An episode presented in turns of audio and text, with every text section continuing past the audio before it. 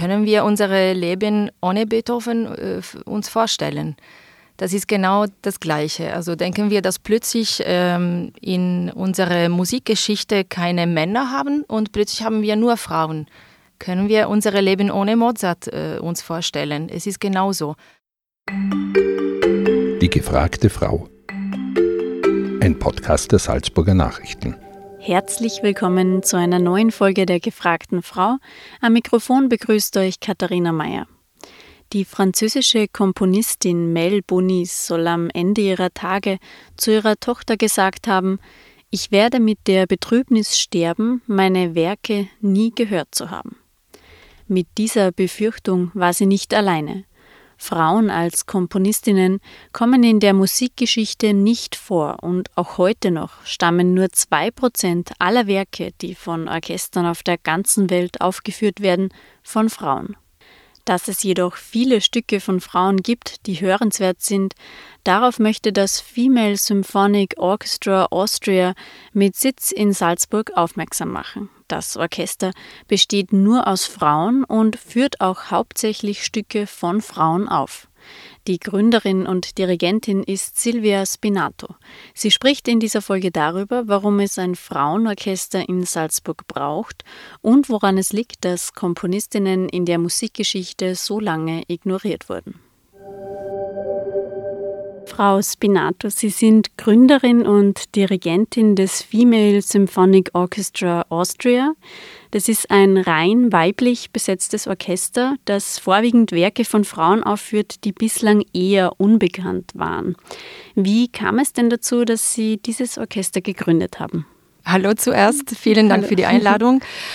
Äh, das war 2019, als ich diese Entscheidung genommen, ein Frauenorchester zu gründen.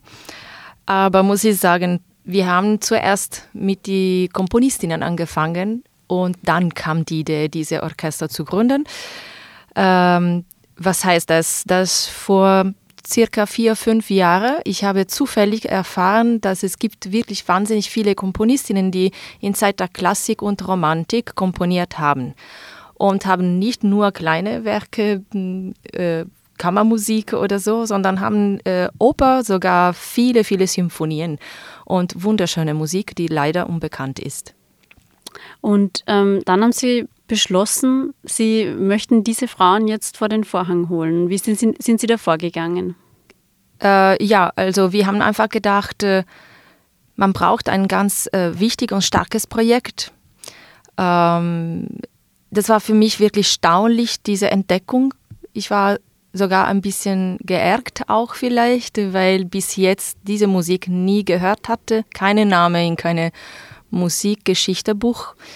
Und deshalb haben wir die Idee gehabt, äh, ein Frauenorchester kann wirklich äh, eine gute Kraft, eine wichtige Kraft haben für diese Zeichnung.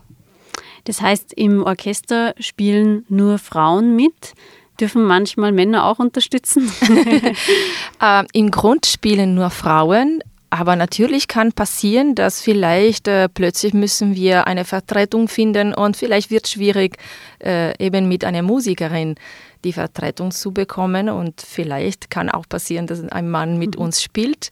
Bis jetzt ist nicht passiert. Aber das ist auch ein Teil der Geschichte, weil es gibt äh, zum Beispiel manche Instrumente, die äh, noch öfter von Männern gespielt sind, wie zum Beispiel Hörner, äh, Pauke, Posaune, Tuba. Ich kenne nur zwei Tubistinnen. Wenn wir eine Tuba in Orchester haben und krank ist, müssen Ganz wir schlecht. sicher einen Mann nehmen. Ja. Was ist denn so Ihre Mission mit diesem Orchester? Was wollen Sie erreichen? Wir wollen in so wenig Zeit wie möglich dieses Repertoire bekannt zu geben. Und ähm, wir fragen uns auch noch, warum die äh, Repertoireorchester in ganzer Welt nur den zweit, ein 2% von diesem Repertoire spielt. Äh, sie sollten, glaube ich, äh, wirklich 50, 50 Prozent von Komponistinnen und Komponisten spielen. Aber das Problem ist, dass oft auch selber die künstlerische Leiter oder künstlerische Leiterinnen ähm, kennen das Repertoire nicht. Und wir versuchen das wirklich schnell bekannt zu geben. Das heißt, nur zwei Prozent der Werke, die aufgeführt werden, derzeit sind von Frauen. Habe ich das genau, so richtig in rausgehört? In Welt, ja. Wahnsinn. Warum ist es denn so, dass diese Werke, die es ja offensichtlich gibt, von weiblichen Künstlerinnen so lange in der Musikgeschichte nicht zu finden waren oder eigentlich immer noch nicht zu finden sind? Ähm, ich habe natürlich auch Interesse an die Geschichte von diesen Komponistinnen und äh, ich habe gesehen, dass bei die meisten Komponistinnen, die auch noch dazu eine Karriere gehabt haben in ihrer Zeit, sie müssten kämpfen in einer natürlich äh, männlichen Gesellschaft, damit ihre Werke gespielt wurden. Und nach ihrem Tod hat niemand mehr gekämpft für sie. Mhm. Hat man es Ihnen damals, ähm, natürlich hat es mit den Geschlechterrollen auch zu tun, warum sie so lange unterdrückt wurden, hat man das Frauen ganz lange nicht zugetraut, dass sie genauso tolle musikalische Werke auf die Bühne bringen können wie Männern? Ja, also natürlich in die Geschichte, ähm, die Idee war, dass die Frauen müssen zu Hause bleiben, Kinder aufpassen, kochen und ganz, gar nichts anderes. Aber wenn, wenn man kennt die Geschichte von diesen Komponistinnen, man sieht, dass die Entwicklung in ihre Kompositionen ist genau gegangen wie bei Komponisten. Also beim Salon haben äh, wunderbare Pianistinnen gespielt wie Clara Schumann oder Amy Beach, äh, genau äh, wie Schumann oder Chopin und so weiter. Nur man hat einfach äh, untergeschätzt die Frauen und gedacht, dass sie keinen, nicht genug Kraft gehabt hätten für mh, hm, kräftige Symphonien zum Beispiel. Mhm. Und warum war das dann so, dass da Jahrzehnte oder eigentlich Jahrhunderte lang nicht dazu geforscht wurde? Weil man müsste ja meinen, dass irgendjemand in den letzten Jahrzehnten an den Musikunis oder so das alles aufgearbeitet hat und gezeigt hat, wie ähm, viele Werke es eigentlich tatsächlich gibt. Und Sie haben ja gesagt, es war sehr schwierig, überhaupt ähm, diese Werke zu finden und die dann aufzuarbeiten, dass sie auf die Bühne mhm. können. Mhm. Warum ist das immer noch nicht geschehen? Warum werden die heute noch so ein bisschen ignoriert? Ich möchte glauben, dass der Grund liegt an, dass, dass äh, man kennt das Repertoire noch nicht genug. Und mhm. ich sage, ich möchte das glauben, weil in 2023 äh, möchte ich nicht glauben, dass gibt es noch diese Gedanke, dass die Frauen oder dass, dass die Komponistinnen äh, nicht genug schöne Kompositionen komponiert haben. Warum ist es Ihnen denn so wichtig, dass diese Frauen jetzt ähm, Gehör bekommen? Ähm, können wir unser Leben ohne Beethoven äh, uns vorstellen? Das ist genau das Gleiche. Also denken wir, dass plötzlich ähm, in unserer Musikgeschichte keine Männer haben und plötzlich haben wir nur Frauen. Können wir unser Leben ohne Mozart äh, uns vorstellen? Es ist genauso. Der Niveau von den Kompositionen ist nicht schlechter als die Kompositionen von Komponisten. Äh, und ich finde auch, dass kein kleinen Detail ist, dass die zeitgenössische Komponistinnen bis jetzt keine Geschichte gehabt haben. Das ist äh, ganz, ganz wichtig als Frau, als Dirigentin, äh, als Komponistin denken, okay, wir haben eine Geschichte gehabt und das müssen wir laut und stark sagen. Wie reagiert denn das Publikum Ihres Orchesters so auf dieses Konzept? Also ähm, das sind ja dann wahrscheinlich meistens Stücke, die man nicht kennt, die fürs Ohr noch unbekannt sind. Mhm. Ähm, wie reagiert dann das Publikum? Der Publikum ist immer wirklich, wirklich gestaunt, äh, weil äh, die Werke, die wir bis jetzt gespielt haben, sind wunderschöne Werke, wie zum Beispiel fünfte oder vierte Emilie Mayer, also vierte oder fünfte Symphonie Emilie Mayer. Ähm, ja, diese Symphonie, das wir in Linz gespielt haben beim Bruckner Festival, das ist eine hymnische Symphonie von Mathilde Kralik, ist auch äh, erstaunlich, wie groß und wie viel Kraft hat. Äh, und deshalb bleiben die Leute wirklich gestaunt und finden auch eine besondere Kraft, wenn so viele Frauen auf die Bühne äh, spielen, also Komponistinnen spielen. Ist da die Atmosphäre irgendwie auch eine andere als normalerweise beim normalen und Anführungszeichen Orchester? Ähm, ja, aber ich glaube, das liegt, liegt nicht an die Sache, dass wir nur Frauen sind, sondern ähm, wir sind Frauen, die entdecken Komponistinnen und diese Entdeckung macht, glaube ich, alles viel mehr interessant und spannend. Also man spürt, glaube ich, eine besondere Spannung im Orchester, aber das liegt an unserem Ziel und nicht wirklich an die Sache, dass wir nur Musikerinnen sind. Mhm. Wie finanziert sich denn das Orchester? Ja, das ist äh, natürlich äh, nicht einfach wahrscheinlich. Eine äh, ja nicht einfach äh, schmerzliche Punkt, kann man so sagen. Äh, wir haben zum Glück bis jetzt Förderungen bekommen von Land und Stadt. Äh, wir haben man, manche Sponsoren und ähm, Leute, die gerne spenden wollen. Aber ehrlich gesagt, wir brauchen wirklich äh, viel mehr und äh, wir hoffen bald auf, auf eine Unterstützung auch von Bund zum Beispiel. Ähm, und auch, äh, dass vielleicht eine große Sponsor ganz begeistert sein, sein kann von unserem Projekt. Mhm. Vielleicht hört ja jemand jetzt diesen genau. Podcast. genau. genau, kurze Werbeeinschaltung. Ähm, die Schirmherrin des Orchesters ist die Schriftstellerin und Sängerin Hera Lind. Wie kam es denn dazu? Wir haben eine Schirmherrin gesucht und äh, ich mit äh, noch äh, zwei äh, Mitarbeiterinnen von das Orchester haben wir darüber gesprochen, einige Namen gedacht. Und dann die Idee war äh, Hera Lind, weil sie äh, einfach eine große Schriftstellerin ist, aber auch Künstlerin. Sie war selber Sängerin. Ähm, sie hat eine sehr interessante Persönlichkeit und ähm, sie lebt auch in Salzburg. Und wir haben einfach eine E-Mail ihr geschrieben und sie hat sofort gesagt, kommt ihr bei mir für einen Kaffee, wir sprechen darüber. Und sie hat das akzeptiert. Wir haben gefragt, ob sie eben Schirmherrin sein wollte. Und wie unterstützt sie nun als Schirmherrin das Orchester? Äh, natürlich, äh, sie versucht über uns oft zu sprechen, auch bei Präsentationen von ihren Büchern, wie jetzt zum Beispiel am 3. November in Salzburg passiert ist. Ähm, bei ihrer Präsentation, ihr letztes Buch äh, hat ein Quartett von unserem Orchester gespielt und sie hat immer wieder versucht, natürlich äh, über unser Orchester zu sprechen. Sie hat zwei Konzerte wunderschön moderiert und äh, natürlich auch mit Ideen und so weiter, auch für Sponsor. Das Orchester ist ja kein Einzelprojekt von Ihnen. Wer steckt denn da noch dahinter? Ähm, es gibt eine ganz tolle Frau, die heißt ähm, Marianne Fiegel. Ähm, sie arbeitet mit mir an dem Projekt, weil ganz am Anfang, als, dies, als ich diese Idee gehabt habe, habe ich einfach ihr erzählt, äh, meine Idee. Und sie findet diese Idee sehr schön.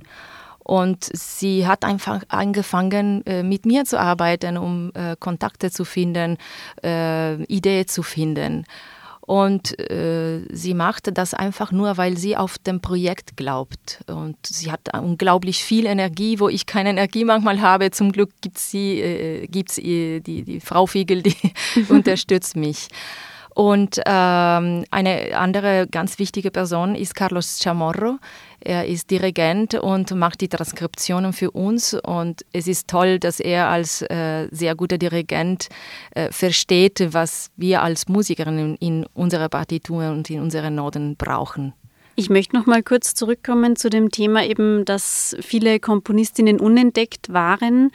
Ähm, Glauben Sie denn, dass es heute für Komponistinnen besser ist? Ist es heute leichter, mit Werken aufgeführt zu werden oder gibt es da immer noch ein Ungleichgewicht?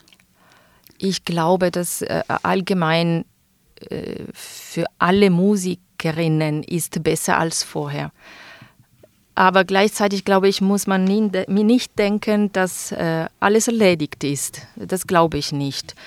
Ähm, insbesondere bei den Dirigentinnen zum Beispiel. Ich weiß auch nicht, warum so weniger berühmte Dirigentinnen gibt, weil äh, zum Beispiel in meiner Klasse in, in äh, Mozarteum in Salzburg waren äh, vielleicht mehr Frauen als Männer, also mehr Wirklich? Dirigentinnen Aha. als Dirigenten. Sogar besser, glaube ich, als Dirigentinnen. Aber ähm, die wirklich eine Karriere haben, sind zu wenig. Also ich, ich weiß wirklich nicht warum, weil ich glaube, dass jetzt in die äh, Universitäten es gibt viele, die, die mhm. dirigieren studieren. Das heißt, in der Ausbildung wären viele Dirigentinnen, genau. aber dann wirklich auf den Bühnen sind es hauptsächlich Männer. Ist einfach die Männerdomäne noch zu stark oder ja, zu groß? Ja, das glaube ich. Ja. Mhm. Komponieren oder nicht komponieren, komponieren, dirigieren und musizieren Frauen anders als Männer? Also Glauben Sie, gibt es da irgendwie einen Unterschied? Ich glaube nicht. Ja. Das ich glaube nicht. Ähm, es ist sehr interessant, dass ähm, es gibt ein Buch äh, von Rochus Kralis von Meyerswalden. Er ist der Ururneffe von der Komponistin Mathilde Krali von Meyerswalden. Und am Ende der Buch, es gibt einige Kritiken, die sie bekam in ihrer Zeit. Und die meistens schreiben, äh, die Musik ist so stark und es ist so unerwartet, dass eine Frau so viel Kraft haben kann. Mhm. Glauben Sie, ähm, wenn wir jetzt nochmal darauf zurückkommen, dass eben, Sie haben gesagt, für Frauen ist es heute schon leichter in der Musikszene, in der Kulturbranche, aber es ist noch nicht alles getan. Dann kommt ja oft auch ähm, das Thema Frauenquote zum Beispiel. Mhm. Ähm, ja. Sie haben natürlich 100 Prozent Frauenquote in genau. Ihrem Orchester, aber sind Sie dafür, dass das auch bei anderen Probespielen für Orchester berücksichtigt mhm. wird? Ähm, ich glaube, das Problem ist wirklich noch nicht erledigt. Es ist auch leider noch bekannt, dass zum Beispiel beim Vorspiele ähm, in letzter Runde wird man oft äh, die, die Männer nehmen als die Frauen, weil man denkt, äh, ja, die, die Männer werden keine Kinder haben. Und das wir, finde ich wirklich unfair. Also die Frauen müssen die Chance haben, das zu zeigen. Vielleicht äh, werden die Frauen arbeiten und die Männer die Kinder aufpassen. Aber äh, natürlich und, und zum Glück passiert immer öfter auch diese Situation. Also die Männer denken einfach, okay, gut, ich kann an die Kinder aufpassen und du wirst arbeiten. Es gibt Babysitter, also ich meine, man kann alles machen, muss man nur ein bisschen mehr Vertrauen haben. Mhm. An, an und man muss es nur wollen, wahrscheinlich auch. Und man ja. muss das wollen. Mhm. Sie sind gebürtige Italienerin, ja. stammen aus Palermo. Wie hat es Sie denn eigentlich nach Salzburg verschlagen? Ja, natürlich, Salzburg ist eine ganz berühmte Stadt, äh, kulturelle Stadt und äh, die Universität Mozarteum Salzburg ist auch sehr berühmt. Äh, ich hatte in Italien schon ein Diplom in Gesang. Ähm, ich hatte auch ähm, mit Chorleitung angefangen in Italien und dann ich wollte immer in Ausland gehen und ich habe mich entschieden für Salzburg. Mhm. Sie haben dann am Mozarteum bei Hans Graf studiert und er ist auch Mentor des Orchesters, oder? Genau, also ich habe wirklich dieses Glück gehabt, äh, mit Hans Graf meinen Master zu, zu machen. Und äh, er ist Mentor von unserem Orchester, weil er, er unterstützt wirklich sehr äh, mit äh, ihrer Erfahrung und äh, er ist ein Maestro einfach und er hat auch sehr geholfen zum Beispiel bei der Korrektur von die große Sinfonie von Mathilde Kralik von Meyerswalden und er ist sehr ähm, sehr stolz auf das Projekt. Mhm. Sie haben gesagt, Sie haben eine, ein Diplom im, in Gesang und ähm, Chorleitung haben Sie auch gemacht. Warum sind Sie denn dann Dirigentin geworden? Was fasziniert Sie so am Dirigieren? Ähm, ich wollte eigentlich immer Dirigentin sein. Das war wirklich ein Traum als Kind. Ähm, nur das, das Leben ist ein bisschen anders gegangen, weil in Palermo ähm, äh, habe ich in einem Chor gesungen. Und in dieser Chor war auch eine tolle Sängerin dabei. Und äh, ja, ich habe einfach ein bisschen Gesangunterricht genommen. Und äh, gleichzeitig habe ich ähm, Komposition angefangen, weil in Italien vorher musste man mindestens sieben Jahre Komposition machen und dann konnte man dirigieren studieren. Nach vier Jahren habe ich mich entschlossen, Chorleitung zu machen, weil einfach sehr gut mit Gesang passt. Bin ich hier in Salzburg gekommen. Ich hatte schon meine äh, Diplom in Italien und ich habe hier am Anfang Chorleitung absolviert und Gesang absolviert. Und nach beide Abschluss habe ich mir gedacht, ich wollte was anderes machen. Und endlich habe ich gedacht, jetzt ist äh, der Moment für Orchesterleitung. Und als ich für erstes Mal auf dem Podest äh, aufgestiegen bin, mhm. da habe ich das Gefühl gehabt, äh, endlich bin ich in meinem Platz. Jetzt, da sind Sie angekommen sozusagen, oder? Ja. Ähm, was macht denn eine gute Dirigentin aus, Ihrer Meinung nach? Worauf kommt es an beim Führen des Orchesters? Äh, einmal noch. Was macht denn eine gute Dirigentin für Sie aus? Was ist das Wichtigste ähm, beim hm. Dirigieren? Das Wichtigste und gleichzeitig das Schwierigste ist, die Orchesterleute zu begeistern. Und es ist das Schwierigste, weil die Orchesterleute sind immer anders in jedem Orchester. Jede Orchester ist anders. Jede Orchester hat eine andere Niveau, aber hat auch eine andere Charakter. Und natürlich, jede Orchester erwartet etwas anders von einem Dirigent. Das ist das Schwierigste. Äh, und wir müssen in so wenig Zeit wie möglich, manchmal sind nur fünf oder zehn Minuten, verstehen, was das Orchester braucht. Mhm. Das heißt, Sie meinen so richtig den gemeinsamen Spirit quasi vom Orchester zu finden, oder? Und genau. ähm, alle mitzunehmen und genau. zu begeistern, oder? Und die, die Probe sind auch immer so wenig, dass deshalb sage ich, muss man wirklich so schnell wie möglich verstehen, was sie brauchen. Es gibt Orchester, wo brauchen ähm, ein witziger Dirigent zum Beispiel. Äh, ein Dirigent, die ab und zu auch so einen Witz macht und Orchester, die total hassen das. Mhm äh, Orchester, die wollen eine klare Zeichnung, also von Bewegung, jetzt spreche ich äh, nur technisch, eine klare Zeichnung. Ähm, und andere Orchester, die wollen mehr eine musikalische äh, Bewegung. Mhm. Ähm, jede braucht was anderes. Salzburg ist ja als Kulturstadt weltberühmt, ähm, doch wie offen ist Ihrer Meinung nach die Stadt gegenüber auch neuen Strömungen, kulturellem Wandel. Also zum Beispiel, wenn wir jetzt eben ähm, Werke von Frauen als Beispiel nehmen, ist da in Salzburg die Tradition oft zu stark, weil wir so eine berühmte Kulturstadt sind? Oder ist da ein bisschen Potenzial, offen zu sein? Ich antworte so. Natürlich, wir haben in Salzburg Förderungen bekommen und deshalb ähm, Konzerte in Salzburg gespielt. Aber die einzigen Veranstalter, die uns gerufen haben, sind nicht in Salzburg. Mhm. Das, heißt, das heißt, ja.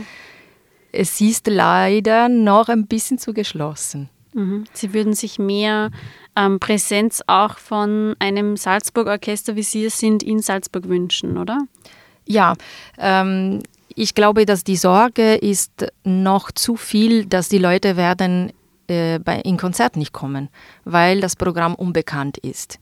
Aber ich glaube, dass das ist ein bisschen zu viel dem Publikum äh, zu, zu, wenig schätzen. Also mhm. ist, man traut dem Publikum zu wenig zu, oder? Genau. Mhm. Und im Gegenteil, ich glaube, das Publikum braucht was neu, äh, interessiert sich auch an etwas neu und äh, vielleicht muss man auch äh, clever sein vielleicht nicht unbedingt nur ein äh, Frauenprogramm haben. Man kann auch eine Mischung machen. Warum nicht? Das haben wir auch eh in Brucknerhaus gemacht. Wir haben Mathilde Kralik von Meyerswalden gespielt und gleichzeitig Hans Roth.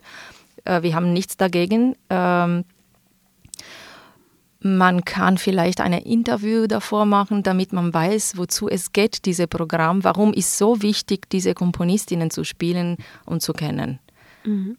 Haben Sie eigentlich eine Lieblingskomponistin, die Sie jetzt entdeckt haben in den letzten Jahren? Oder irgendein Vorbild sozusagen mhm. in dieser Hinsicht? Irgendeine Frau, die. Ja. ja?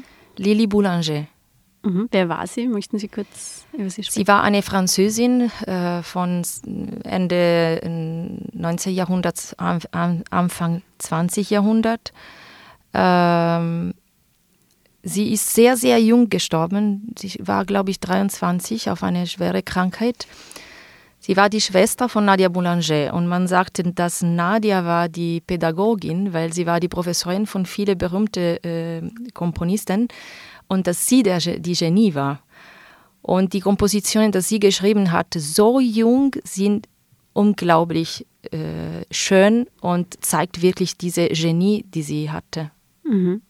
Wie es denn mit dem Female Symphonic Orchestra weiter? Ähm, Sie bekommen bald einen Kulturpreis von, Stadt, einen, von der Stadt Salzburg, einen Förderpreis für dieses Projekt. Wann kann man denn das Orchester das nächste Mal live sehen? Was ist geplant? Ähm, wir haben einen Konzert in Salzburg im Februar geplant und wir werden dann auch eine Tournee in Italien haben. Mhm, spannend. Das heißt, ein bisschen ähm, außerhalb von Österreich sozusagen ist das der erste Auslandsaufenthalt ähm, oder Auslandsauftritt ähm, für das Orchester? Genau, ja. Mhm. Und äh, diese erste Konzert äh, im Februar wird äh, am 8. Februar sein in Odeon Salzburg. Mhm. Also kann man sich schon mal vormerken. Genau. vielen, vielen Dank. Wir sind am Ende des Podcasts angelangt. Ähm, liebe Frau Spinato, danke. Sie wollten eine Sache, wollen Sie noch sagen, ja? Ja, weil das ist eine ganz wichtige Sache. Ähm, wir haben über die Komponistinnen gesprochen, aber wir haben auch nicht gesprochen äh, über, wie finden wir das Repertoire. Mhm. Und es ist ganz schwierig, ähm, gedruckte Material zu finden. Es gibt einen Verlag, der heißt Furore Verlag. Sie drucken nur äh, Kompositionen von Komponistinnen und das ist schon wunderschön, aber es gibt noch wahnsinnig viel Material, die nur Manuskripte sind und liegen in die Bibliotheken in ganzer Welt. Und unsere Arbeit ist auch diese Manuskripte holen, die Manuskripte transkribi transkribieren und FSOA ist auch ein Verlag jetzt. Ähm, das heißt, jede Orchester kann auch bei uns das Material ausleihen, weil sonst ohne diese Transkriptionen kann man diese, diese Werke einfach nicht spielen. Das heißt, da passiert noch ganz viel hinter der Bühne, dass wir jetzt im Publikum nicht wahrnehmen können, wie viel Arbeit da dahinter steckt tatsächlich. Genau, genau. Mhm. Vielen, vielen Dank, Frau vielen Spinato, Dank fürs Gespräch, für den Einblick. Danke euch. Und bei allen Zuhörerinnen und Zuhörern bedanke ich mich fürs Interesse. Ich freue mich, wenn ihr auch beim nächsten Mal wieder mit dabei seid. Und wenn ihr Fragen oder Anmerkungen habt, dann schickt uns gerne eine Mail an podcast.sn.at. Bis zum nächsten Mal bei der gefragten Frau.